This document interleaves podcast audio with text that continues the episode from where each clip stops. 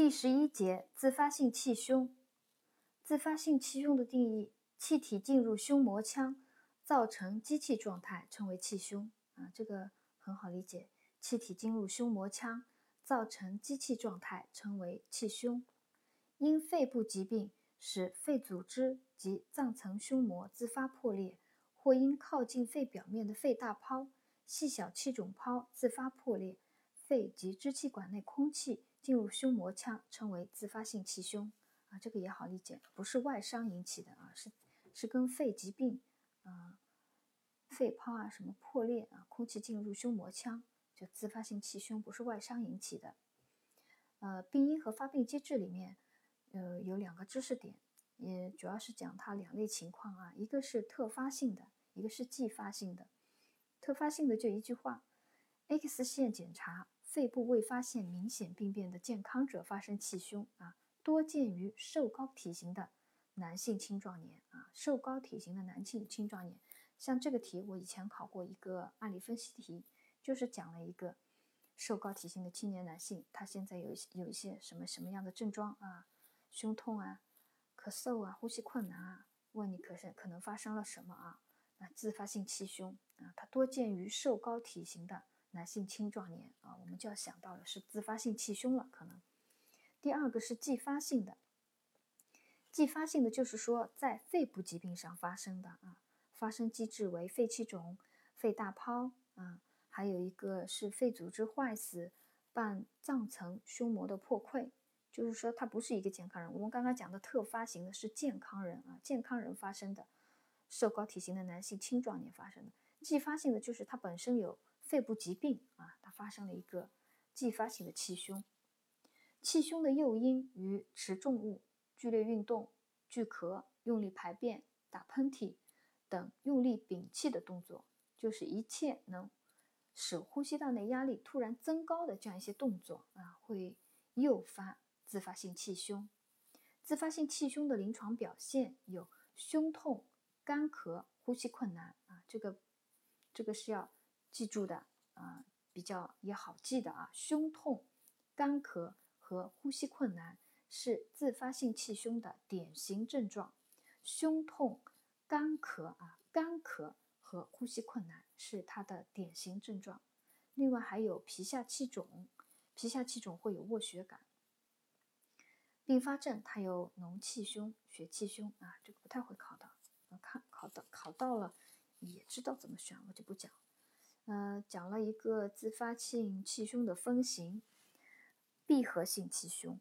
交通性气胸和张力性气胸啊，我就给大家讲一下我的理解，呃，怎么来记的啊？闭合性气胸就是它的气体，胸膜腔内的气体就这么多了，不会多也不会少了啊，就是它那个破破的那个地方闭合了，呃，就闭合性气胸。交通性气胸就那个就是肺部的气体和胸膜腔的气体互为交通，有进有出的。交通性气胸，张力性气胸就是活瓣啊，有一个活瓣样的东西在在肺泡和胸膜腔之间，就是气体只只进胸膜腔而不出来了，就是气体越来越多了，肺持续萎陷了。张力性气胸，张力性气胸一个也是一个非常紧急的一个急症，必须要马上处理的啊。张力性气胸。张力性气胸有一个知识点，紧急排气的话，它的位置在哪里？锁骨中线第二肋间啊，锁骨中线第二肋间。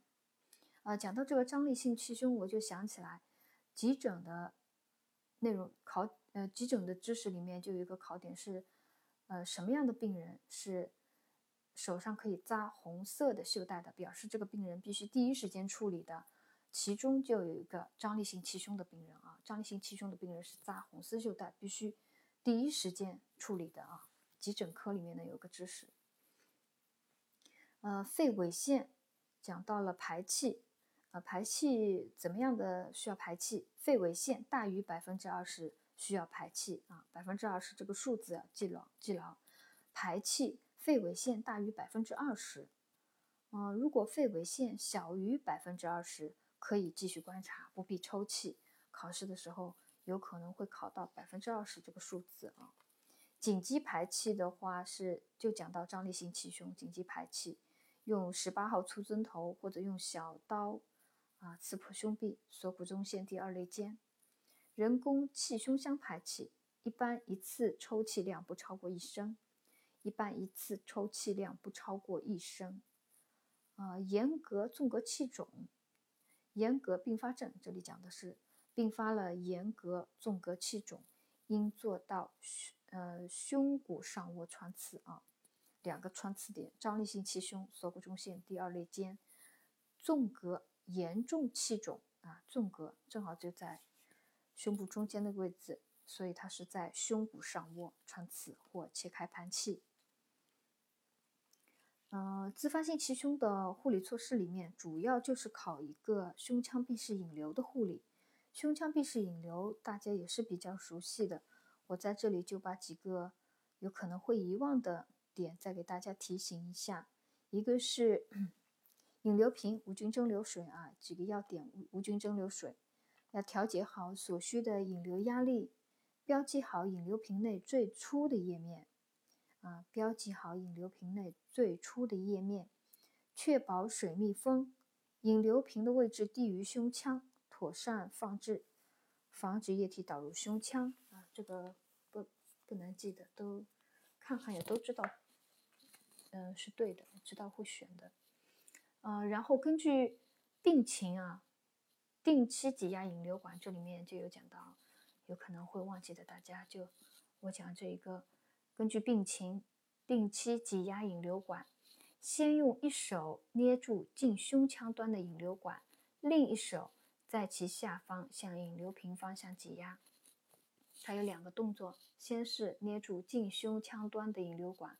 然后另一只手在其下方向引流瓶方向挤压啊，而不是向胸腔方向挤压。是向引流瓶方向挤压啊，以防止胸腔积液堵塞引流管。鼓励病人经常翻身啊，这这个有可能有的有的人会选择题的时候可能不是很确定啊。病人他装了胸腔闭式引流以后，不要因为疼痛或者